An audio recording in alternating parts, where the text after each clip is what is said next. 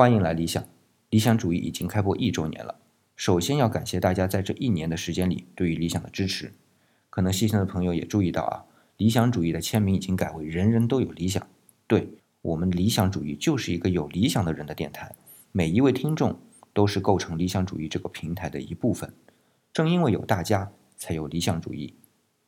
按常规啊，我要开始回顾这一年，看这一年的得失，总结之后呢。再展望接下来理想主义该怎样继续做下去，但是理想主义啊是一个有理想的人的电台，所以那些回顾过去的陈词滥调就省去了。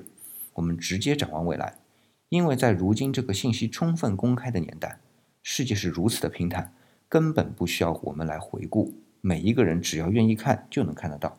而且我也相信未来更平坦，也是想看就看，也不需要回顾，只是现在它还没有呈现出来罢了。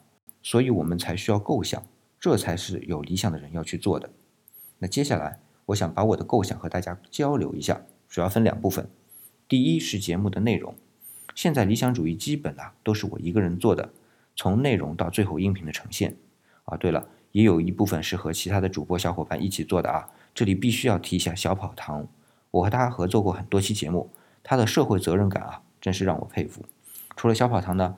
还有慕寒、毛毛虫和李雨潭也都有非常愉快的合作，当然还有古松啊，大家也可能都很熟悉了。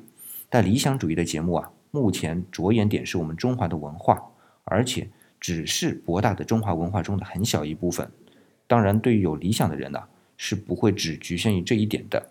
但对于我一个人，知识面有限，就没法拓展开去了。所以呢，就想在这里寻求愿意合作的小伙伴，帮我一起策划节目。第二点是拓展的内容。我们既然是一群有理想的人，因为理想主义聚拢在一起，那么就想做一些有理想的事，无论是公益的还是可商业化的，都可以因为有理想而聚拢在一起。我们来交流，看是否让你的理想在这个平坦的世界里让它实现，从而被大家看到，而不需要自我回顾。那么，二零一六年呢？我是希望我能再次举办儿童涂鸦展。这个涂鸦展的目的啊。是在于让我们的家长更充分的了解我们孩子在想什么，他们眼中的世界是怎样的。我们不需要孩子去讲究什么构图、什么颜色的搭配，当然就不需要孩子受过专业的训练了。呃，受过专业训练当然也可以，只是呢不要太形式化。这也只是我的一个初步的想法啊，要付诸于实施呢，还需要很多的补充。所以在这里我也想寻求帮助，在策划上、在安排上，或者在资源上能够帮助完善的小伙伴。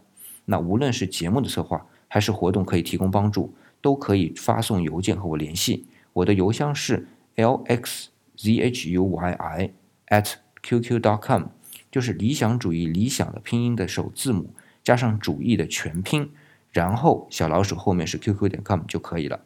理想主义期待你的合作，也再次感谢大家对于理想主义这一年多的支持。